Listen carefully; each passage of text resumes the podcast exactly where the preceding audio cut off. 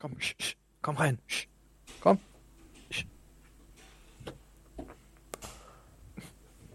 Der andere Kater will einfach nicht. So, jetzt muss ich ihn hochheben. Komm jetzt rein. Komm. Ja, jetzt haben sie es verstanden. Ja, der eine, äh, da, da saß ich da gerade, also der hat sich auf meinen Stuhl gesetzt, habe ich mir gedacht, okay, dann setze ich mich auch drauf.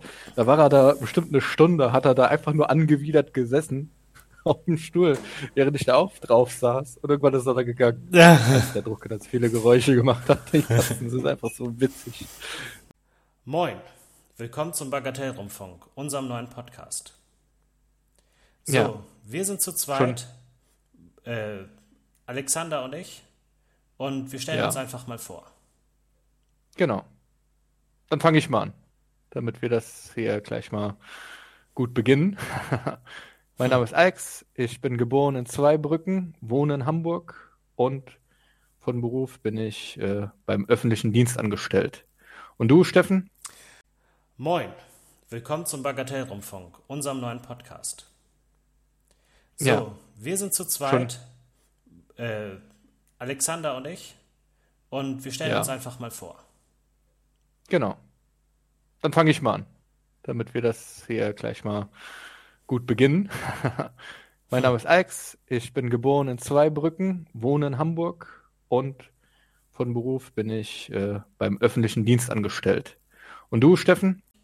Äh, ich bin Techniker, ich arbeite in einem Ingenieursbetrieb und wir sind beide Mitglied der CDU. Ja, das ist schon mal eine gute Einleitung, damit auch die Hörer direkt wissen, hier ist volle Transparenz beinhaltet. Ja. Gut, aber fangen wir mal von uns an. Wie sind wir denn zur Politik gekommen?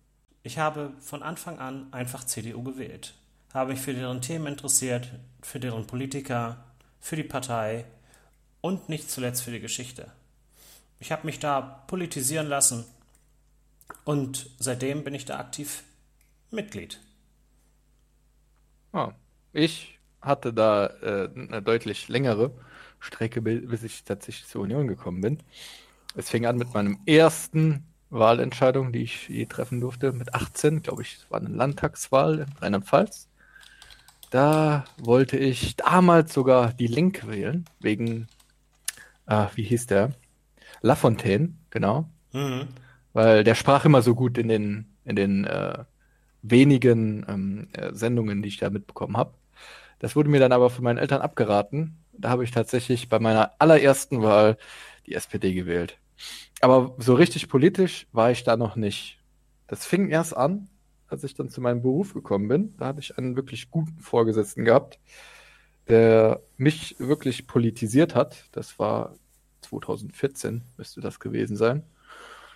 Und ja, da war ich dann erstmal Mitglied bei den Freien Demokraten. Und 2017, als dann Jamaika platzte, bin ich dann zur Union gekommen bin eigentlich ganz zufrieden damit, dass ich hier gelandet bin. Gerade in Harburg haben wir ja echt gute Mitglieder. Ja, also ich muss ehrlich von mir gestehen, ich bin da irgendwie tatsächlich einfach reingeboren. Meine Familie hat immer die Union gewählt, mein Großvater war Mitglied der Union. Äh, und ich glaube halt so, würde man als politischer Profiler mich profilen wollen, dann würde bei mir halt einfach CDU rauskommen. Eher ländlich aufgewachsen, in den, in den, äh, im Speckgürtel einer Metropole, komme aus einer Nicht-Akademiker-Familie, Handwerker, freie Berufler und selber bin ich dann jetzt erst Akademiker der Familie. Ähm, das ist halt so, so klassisches CDU-Klientel. Und äh, man kennt die Leute vor Ort, in den Ortsverbänden, in den Kreisverbänden. Ähm, die unterscheiden sich tatsächlich nicht von einem selber zu stark. Außer dass die, die in Funktion sind, super alt sind. Aber warum haben wir uns denn überhaupt für die junge Union entschieden? Da würde ich vielleicht einfach mal anfangen. Ähm, ja, es ist die einzige konservative Partei, die man ernst nehmen kann, mit der man was bewegen kann. Ähm, die Alternativen, die es gibt, also ein bisschen konservativ, ist ja zum Teil auch die FDP. Aber die hat ja bei der letzten Koalitionsverhandlung bewiesen, dass sie halt nicht immer die Verantwortung übernehmen möchte. Und das hat mich halt nachhaltig dazu bewogen, dann doch zur Union zu gehen. Allein der, der Themenkomplex, also mir gefallen natürlich nicht alle Themen. Es gibt sogar relativ viele Themen, die mich an der CDU stören. Aber grundsätzlich passt halt dieser Wertekanon. Deswegen habe ich, hab ich persönlich mich dann irgendwann für die CDU entschieden und für die Junge Union. Wie war es bei dir? Tatsächlich bin ich immer noch fasziniert von dem, dem Begriff der Volkspartei. Ich bin, ich, ich finde es halt interessant, verschiedene politische Lösungsansätze ähm, in eine Partei äh, ja zu integrieren, obwohl sie doch deutlich auseinandergehen, aber fundiert auf einem gemeinsamen Grundverständnis von, von Sozialethik. So. Es ist halt so, es gibt viele bei uns in der, zum Beispiel Mitglieder der Union der Mitte, die sind doch relativ links. Es gibt viele progressive Leute, es gibt Leute, die sind mir viel zu konservativ. Aber es sind sozusagen, un, ich trotzdem greife ich diese Leute einfach nicht so sehr an wie, wie Leute aus anderen Parteien, weil das sind halt unsere Leute. Und Ähm, ja. Das ist wichtig, weil man doch irgendwie eine DNA teilt und das ist halt das, was die, das ist die DNA der Volkspartei. Äh, und das fasziniert mich einfach sehr. Und ähm, das ist auch wahrscheinlich auch der Primärgrund, warum ich bei der CDU geblieben, geblieben bin. Auch obwohl viele oft bei Wahlen und bei politischen Entscheidungen ich äh, ziemlich unzufrieden war. Es ist diese, diese Partei ist die einzige, die noch artikuliert, dass sie Volksparteien sein will und auch bleiben und noch zukünftig bleiben möchte. Ja, das stimmt. Im Gegensatz zur anderen Volkspartei, die sich ja selbst verkleinert hat, bleibt die Union relativ stabil in ihrem, sage ich jetzt mal, Meinungsspektrum. Grüße an die SPD. Aber, ja, Grüße an die SPD. Ähm, wie sieht's denn aus? Warum wollten wir eigentlich diesen Podcast starten? Jetzt fangen wir nach dieser langen Einleitung mit der Union fangen wir ja tatsächlich mit diesem Podcast an. Also warum wollten wir den überhaupt starten? Ja, ich würde mal sagen, also ich wollte keinen Podcast starten. Das ist tatsächlich so. Ich habe, äh, ich höre keine Podcasts. Ich interessiere mich auch nicht wirklich dafür. Aber ähm, Alex hat mich auf die Idee gebracht, einfach da mitzumachen. Er hat mich, ich habe mich von ihm bequatschen lassen und dann habe ich mich dafür entschieden. Dann habe ich angefangen, mich mit der Arbeit ein bisschen auseinanderzusetzen, andere Podcasts zu hören und habe dann doch tatsächlich gemerkt, dass es mir alles gefällt. Und ähm, ja, das sind meine Beweggründe. Ja, meine, da, wie soll ich sagen, ich muss beruflich bedingt viel pendeln. Und irgendwann wird einem die Musikliste ja, irgendwann hängt die einen zu den Ohren raus. Da habe ich dann angefangen, äh, Podcasts generell zu hören, über mehrere Jahre hinweg jetzt schon. Und was mir aufgefallen ist, also was mir persönlich aufgefallen ist, gerade bei vielen politischen Podcasts, da ist man nicht so transparent gegenüber ähm, den eigenen politischen Ansichten oder vielleicht sogar der eigenen Parteimitgliedschaft, weil da teilweise ähm, ja ähm, politische Meinungen als Fakten dargestellt werden. Mhm. Und äh, das hat mich dann so geärgert und äh, aufgrund der Tatsache, dass es halt wirklich wenige Alternativen gibt, wollte ich da einfach mal etwas dazu beitragen, dass vielleicht mal eine jüngere konservative Stimme auch nach außen hin getragen wird. Was ist denn deiner Meinung nach so ein Podcast, den du als viel zu linkslastig wahrnimmst, obwohl er ver versucht zu verschleiern, genau das zu sein?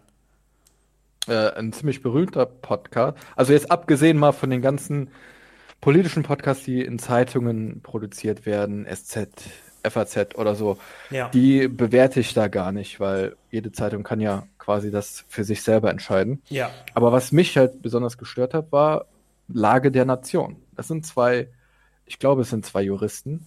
Ich bin mir nicht ganz sicher. Aber am Anfang habe ich die gerne gehört, aber so sobald man ein bisschen Ahnung von den Themen hatte, diese, diese besprochen hatten, ähm, ist mir dann aufgefallen, dass da halt schon eine sehr starke politische Schlagseite äh, vorhanden ist, die nicht wirklich transparent rausgetragen wird. Und das hat mich dann so geärgert, weil es halt valide Gegenargumente gab. Ein Beispiel war ähm, der Mietendeckel in Berlin. Ja. Da wurden, da wurden die Argumente, die Gegenargumente zum Mietendeckel wurden gar nicht richtig behandelt, sondern eher diese Pro-Argumente wie aus dem ja, Posterbuch der Aktivisten. Und das fand ich halt nicht unbedingt, ja, wie soll ich sagen, in dem Sinne hörenswert mehr, weil diese politische Schlagseite einfach nicht richtig äh, transparent dargestellt wurde. Sag Und, mal, sag mal wo, Ja? sind, wo sind die eigentlich aktiv? Auf welchen Seiten? Ich bin jetzt mal einfach bei YouTube. Die heißen da Küchenstudio. Ja, genau. Küchenstudio ist, glaube ich, die Plattform oder so. Ja, ja. Und äh, die sind da drin, genau. Ja, na, viele Aufrufe haben die jetzt nicht, ne? Also hier bei YouTube haben sie 2700 Abonnenten. Ja, du schaust auf YouTube. Du musst aber bei Podcasts musst halt, also ich höre ja über Apple, über Apple, diese App heißt auch Podcasts. Und da stehen sie relativ weit oben bei den meistgehörten ähm, Podcasts in Deutschland. Ja, Ich glaube, da ist dann die richtige ähm, ja, Seite, um das nachzuschauen. ich, ich, ich habe überhaupt keine Ahnung, wie groß die Zuhörerschaft von Podcasts ist. Also was, was glaubst du, wie viele Deutschen hören sich so sowas an? Nicht viele, würde ich mal sagen. Ich denke auch, dass ich als Pendler, ja, oder als jemand, der viel Zeit im Auto verbringen muss, beruflich bedingt, dass ich da zu der mm, Zielgruppe Nummer eins gehöre. Ja, Und ja, das, ansonsten kann ich mir eigentlich nicht vorstellen, wer jetzt wirklich die Zeit findet, noch vor oder nach der Arbeit äh, Podcasts zu hören. Vielleicht auch noch welche, die ja ganz normal pendeln. Podcasts gehen ja auch in der Regel mal 15 Minuten, 30 Minuten. Das reicht dann für von Haus zu Haus, ja. Mhm. Also von Tür zu Tür, da nochmal was nachzuhören. mhm. Ja. Und es sind grundsätzlich, das würde ich mal behaupten, politisch interessierte Menschen, die das machen. Ach so, ja. Also wahrscheinlich genau die Leute, die du auf Twitter wiederfindest. Kann gut sein, kann gut sein, würde ich aber nicht die Hand ins Feuer legen dafür. Ja. Ja, Pod, also gerade so zur letzten Wahl in Amerika hat man ja gesehen, dass Podcasts immer interessanter oder, oder wichtiger werden für die öffentliche Debatte. Man hat ja versucht, äh, den amerikanischen Podcaster Joe Rogan äh, dazu zu bringen, ein, ein, ein was war das, eine Debatte zwischen äh, Donald Trump und, und Joe, Ro äh, Joe, Joe Biden zu führen.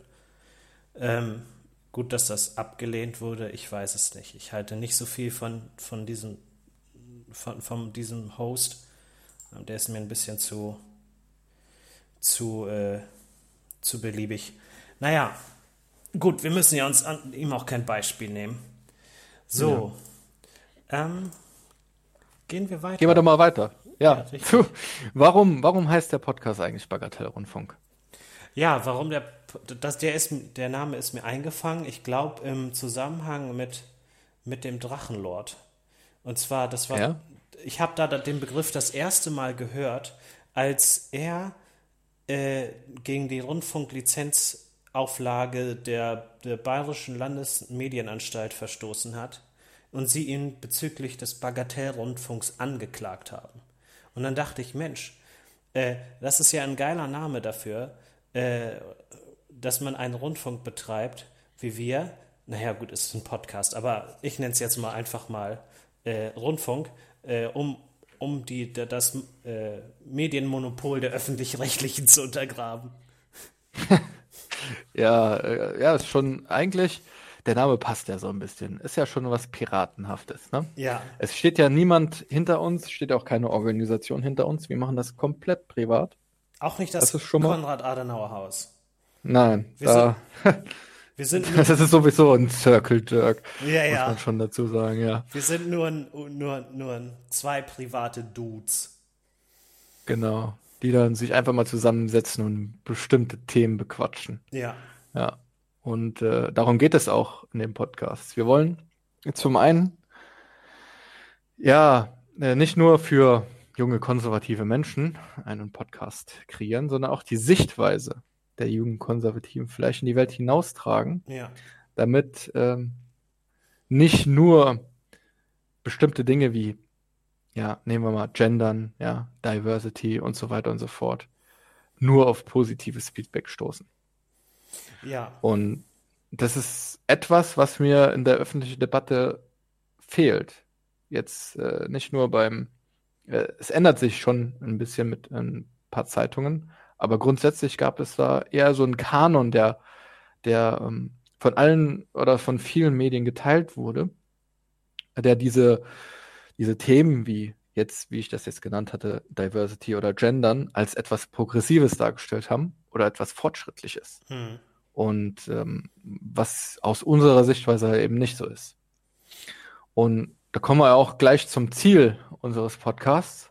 Und zwar, ja, das hatte ich ja eigentlich schon genannt, wir wollen diese Meinung nach außen vertreten, unsere persönliche Meinung und wollen möglicherweise auch ein paar Menschen davon überzeugen, dass es auch andere Sichtweisen gibt zu gewissen Themen. Genau. Und die gewissen Themen greife ich jetzt einfach mal hier auf. Ähm, dadurch, dass die Bundestagswahl in weniger als 100 Tagen ansteht, ähm, wollten wir einfach mal wöchentlich uns ein Thema raussuchen, zu dem wir immer eine Podcast-Folge ähm, aufnehmen.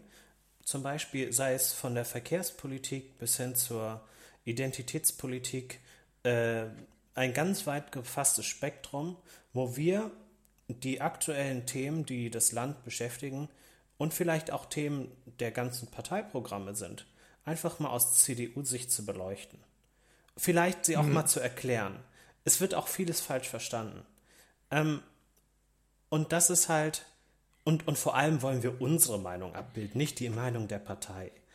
Ja, das wollte ich ja auch noch hinzufügen. Ja, genau. Das ist richtig. unsere eigene Meinung. Wie gesagt, wir sind ja nicht mit allem d'accord, was Ja. die Partei macht, aber mit vielem. Und äh, vieles hat ja auch einen pragmatischen Hintergrund und das könnten wir auch beleuchten. Ja, richtig.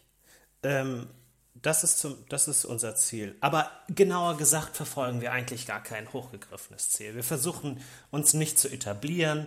Wir versuchen äh, nicht unser äh, äh, Wahlwerbung zu machen. Im Endeffekt äh, wollen wir nur die politische Pause, die im Sommer immer so antrifft, dazu nutzen, äh, einfach uns selber, wir versuchen sie zu füllen. Ganz einfach. Für Ja. die, die Leute, die sich auch im Sommer nicht von der Politik erholen wollen, äh, die können unseren Podcast hören. Genau. Und äh, der grundsätzliche Unterschied, das äh, muss man jetzt auch wieder explizit erwähnen, hatte ich schon mal erwähnt. Wir sind ja transparent. Wir haben direkt gesagt, woher wir kommen, wo unser politisches Meinungsspektrum zu verorten ist, welche Parteimitgliedschaft wir haben. Und ich denke, allein diese Transparenz ist schon mal für die Zuhörer wichtig. Viele werden sich dann halt denken, ja, dann klicken wir die weg. Was, woll, was will ich denn von, von der Union hören? Hm, Das ist dann in Ordnung, aber die Menschen kann man dann wahrscheinlich überhaupt nicht überzeugen von irgendwas. Richtig. Gut. Ich würde einfach mal sagen, um die erste Folge äh, noch ein bisschen abzuschli abzuschließen, ähm, fangen wir einfach mal mit einem Gesprächsthema an, mit einem tagespolitischen. Ja, das ist ja etwas, was uns äh, quasi äh, geschenkt wurde. Ja, Und richtig. zwar- Ja, Baerbock, Annalena Baerbock hat gezeigt, wie man einen Wahlkampf nicht führen sollte. Kann man so zusammenfassend sagen. Ja, Ja, aber fange ich mal an und äh, gebe mal ein kurzes Resümee, was überhaupt vorgefallen ist.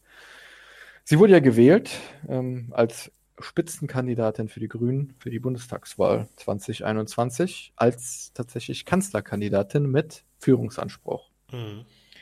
Es begann gut, ja, die Grünen waren im Aufwind. 28 Prozent hatten sie in der Spitze der Umfragewerte.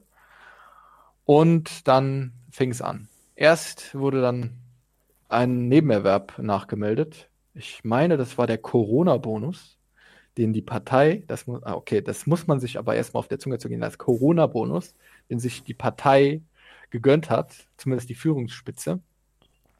Ja. Das wurde nachgemeldet, ja. Äh, gut, das ist ja jetzt kein, kein Makel in dem Sinne. Kann ja mal passieren. Dann kam aber raus, und das kam ja über das Internet raus, dieser aufgehübschte Lebenslauf. Da waren viele falsche oder irreführende Angaben drin, die dann langsam, aber sicher korrigiert wurden. Zuletzt auch ähm, wurde ihr äh, die Selbstbezeichnung Doktorandin wurde dann auch entfernt, zumindest mal von ihrer Seite. Mhm. Den sie ja 2015 eigentlich gar nicht mehr tragen dürfte, aber das ist eine andere Geschichte. Ähm, sie hatte dann ein Buch herausgebracht und in ihrem Buch wimmelt es anscheinend nur so von Plagiaten, also von nicht gekennzeichneten Übernahmen von Texten anderer Menschen. Und direkt nach diesem Plagiat steht jetzt wahrscheinlich die Prüfung ihres Stipendiums von der Heinrich Böll Stiftung an, den sie, äh, sie hat da wahrscheinlich widerrechtlich äh, knapp 40.000 Euro an äh, Stipendiumsgeld äh, bekommen. Zumal sie, also widerrechtlich war wahrscheinlich aus dem Sinne, weil sie äh, nebenher, seit 2011 war das, glaube ich, so, hat die, ähm, hat die Spitze der äh, Grünen in Mecklenburg-Vorpommern hat ein Gehalt ausgezahlt bekommen und äh, ab da war dann dieses Stipendium, das ja normalerweise gezahlt wird, wenn man eben kein festes Gehalt oder nicht überwiegend arbeiten kann, äh, ist dann widerrechtlich geworden. Meck ja. Mecklenburg-Vorpommern oder Brandenburg? Ah, Mecklenburg-Vorpommern oder Brandenburg. Ja, das ich glaube Brandenburg. Da muss ich mich korrigieren. Da war es wahrscheinlich Brandenburg. Aber so bin ich ja nicht genau drin in ihrer in ihrem Lebenslauf, sage ich mal so. Ja, das Interessante, also ich habe das schon auf Twitter gelesen. Äh, sie hat halt eine relativ hohe Summe für, ihren, für ihre Position als Landesvorsitzende gekriegt oder als Mitglied des Landesvorstandes für einen Verband, der groß, so groß ist wie, keine Ahnung, ein westdeutscher CDU-Kreisverband. So. Dafür hat sie eine, eine fünfstellige Summe gekriegt. Ich, ich glaube, es waren 69.000 irgendwas Euro. Krasser Scheiß. Das ist, weißt du, also, das, das ist ein Jahres, Jahresbruttogehalt von einem richtig guten Ingenieur. Ja. So. Krass.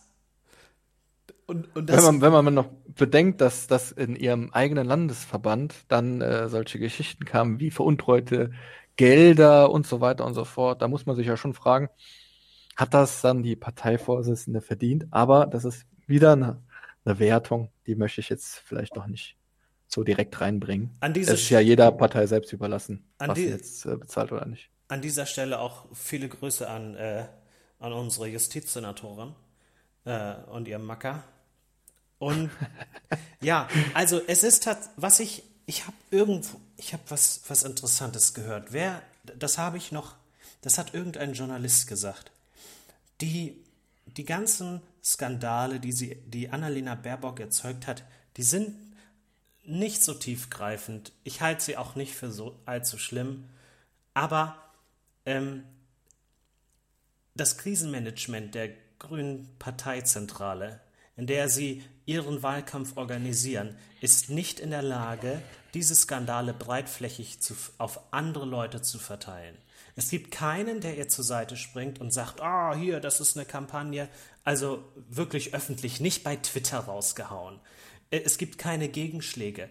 Man, man lässt diese Themen sich entfalten. Man schafft es, sie nicht abzuräumen. Und so wird aus einer, einem Skandal, der vielleicht nach ein, zwei Tagen beendet werden würde, der wird wochenlang hingezogen. Seit wann sprechen wir denn über die Geschichte mit dem Buch und dem Lebenslauf? Seit Anfang Juni? Und die das haben, kommt. Und die haben, ja, das kommt hin. Und jetzt, gestern oder so, hat sich, hat sich äh, Habeck das erste Mal intensiv dazu geäußert als er gesagt hat, nö, äh, Annalena Baerbock wird unterstützt, ich werde nicht als Kanzlerkandidat antreten, kann er auch nicht, weil äh, dafür ein Parteitagsbeschluss her muss. Und den zu organisieren und dann jemand anderes an die Spitze zu setzen, das wäre desaströs. Desaströs. Es wäre aber auch gar nicht möglich. Ich meine, die Grünen, die brüsten sich ja damit, äh, die Frauenquote eingeführt zu haben, ja. dass Frauen dann auf den ungeraden Listenplätzen dann auch äh, immer gesetzt sind mhm. und so weiter und so fort. Und auch die meisten Frauen dann ins Parlament bringen. Aber dann, ja, und dann wählen sie eine, natürlich aus ihrer eigenen Überzeugung heraus, eine weibliche Spitzenkandidatin, die dann aber sich hinten und vorne, vorne und hinten so rum, äh, als äh, Luftnummer erweist. Das muss, ja. das ist, ich glaube, das beschädigt äh, dieses Parteibild so nachhaltig. Mhm. Ich glaube, die werden in den nächsten zwei Legislaturperioden keine weitere Kanzlerkandidatin oder sowas aufstellen. Und man muss es bedenken, sie hatten ja die Wahl zwischen Baerbock und Habeck. Ja. Habeck hat all das, was Baerbock sein möchte. Erfahren, er hat Erfahrung. Mhm. Ja. Also Baerbock möchte ja erfahren sein. Sie hat das ja versucht, in ihrem Lebenslauf darzulegen. Also Lebenserf Lebenserfahrung ja. meinst du damit? Nee, nicht Lebenserfahrung. Wirklich Erfahrung im, in, in, Führen von Menschen. Okay. Oder im Führen von Organisationen, Institutionen, was auch immer. Ja. Äh, Habeck war ja mal Umweltminister in mhm. Schleswig-Holstein. Baerbock war seit 2013 Abgeordnete mhm. und hat jetzt ein halbes äh, Amt bekommen, und zwar als eine von zwei Vorsitzenden der Bündnis 90 Die Grünen. Ja. Und hatte ja versucht, in ihrem Lebenslauf hier darzu, darzulegen, sie war Büroleiterin, sie hatte diese und jene Mitgliedschaft bei irgendwelchen Organisationen, sodass sie quasi mitten in den Leuten drin war und auch noch quasi als junge Aufsteigerin auch schon eine Büroleitung übernommen hat in einem Europaparlament von einer Abgeordneten. Was sich dann aber alles im Nachhinein als aufgehübscht herausgestellt hat. Ja. Was hat das denn wirklich für Konsequenzen für Annalena Baerbock? Rein politisch gar keine. Sie bleibt weiterhin Parteivorsitzende. Sie wird dann trotzdem ein grünes Rekordergebnis einfahren. Ja. Aber gemessen an dem, was erreichbar war, es waren ja kurzfristig waren die Grünen deutlich vor der Union. Ja. Und eine Kampagne sollte ja unten beginnen und oben aufhören. Bei, bei den Grünen ist es ja jetzt andersrum. Ja. ja. Sie haben oben begonnen und fangen jetzt an, sich zu halbieren. Die fangen ja. an, sich zu halbieren. So, jetzt die ja, letzte Umfrage heute für INSA für Bild äh, für 17 Prozent. Ja. So, krass. Ja, was ich halt, was ich halt, ähm, wenn man jetzt mal auf andere Bundes, Bundestagswahlen zurückblickt, ist Annalena Baerbock in einer Hinsicht ein, ein Novum das nicht gut bei Deutschen ankommt. Und zwar, sie ist die erste Kandidatin ohne Exekutiverfahrung. Jedes, jeder, der bis jetzt angetreten ist für irgendeine Partei, hat, oder wenn, wenn, wenn man jetzt nur einen Zweikampf äh, zweier Parteien äh, sich anguckt, äh, früher war es die CDU und die, die SPD, jetzt sind es die CDU und die Grünen, ähm, da war immer jemand, der entweder Ministerpräsident eines Landes war, Bürgermeister einer, eines Stadtstaates oder in der Bundesregierung saß. Oder? Oder im EU-Parlament dann der Kommissionspräsident gestellt hat. Ja, richtig, genau. Martin Schulz. Ja. Genau. So, und das sind so eine Sachen, das sind so eine Sachen, das hat sie halt nicht. Sie ist einfache Parlamentarierin. Und der Vorsitzende einer Partei zu sein, das kannst du das kannst die Wahl zum Vorsitzenden einer Partei kannst du nicht eins zu eins auf die Wahl, Bundestagswahl äh, übertragen. Das sind zwei verschiedene Wahlen, die anders funktionieren und die mit anderen Ansprüchen geführt werden. Und das ja. ist den Grünen komplett entgangen. Und ja. das ist, das ist krass, hätte ich nicht gedacht. So. Ja, es, ist, es ist quasi ein Geschenk für die Union. Ja, richtig. Aber was machen wir denn daraus? Nicht wirklich. Also die, die Partei hält sich ja zurück. Ja. Zumindest ist das mein Eindruck. Ja. Ähm, Laschet, ja, ja, kann man schon sagen, der hält sich schon sehr stark zurück. Ja. Was äh, in diesem Wahlkampf vor sich geht. Es sprechen ja eher andere für ihn. Ja. Aber das ist ja wieder eine andere Geschichte. Das können wir vielleicht in einem anderen, in einer anderen Folge besprechen. Genau. Aber wir schlagen daraus kein Kapital nicht. Weil, ja gut, die Union ist jetzt gestiegen, aber wo steht sie denn jetzt? Unter 30 Prozent immer noch. Und das ist ja kein Anspruch der Volkspartei, so, äh, so geringe Umfragewerte zu generieren. Ja. Ja, da, da haben wir schon Anspruch auf mehr. Ja. Aber wie kriegen wir das mehr? Kriegen wir das mehr, indem wir genau diesen grünen Weg kopieren, indem wir die Forderung der Grünen übernehmen? Oder kriegen wir das mehr, indem wir uns wieder unserer Werte besinnen? Ja, das, Das ist halt die große Frage. das ist die, die, die große Frage, richtig. Vor, ich würde vielleicht sogar eine Frage, die mir ein Tickchen zu philosophisch ist, ähm, weil es hier, ich weiß nicht, ob man in 80 Tagen fragen sollte, wo die eigenen Werte stehen. Aber was ich nämlich glaube, ist halt, die Grünen werden halt völlig erschöpft in, den, in die letzte Phase des Wahlkampfs eintreten, wo es darum geht, Leute zu mobilisieren, Haustürwahlkampf zu machen, Infrastrukturen zu bilden. Die CDU spart sich da die Energie auf. Sie wartet ab und schlägt dann ganz zum Schluss zu. Laschet wird sich, es ist so, Laschet wird sich dann präsentieren, wenn Plakate geklebt werden, wenn die Stände aufgebaut werden, wenn die Leute von Haustür zu Haustür ziehen.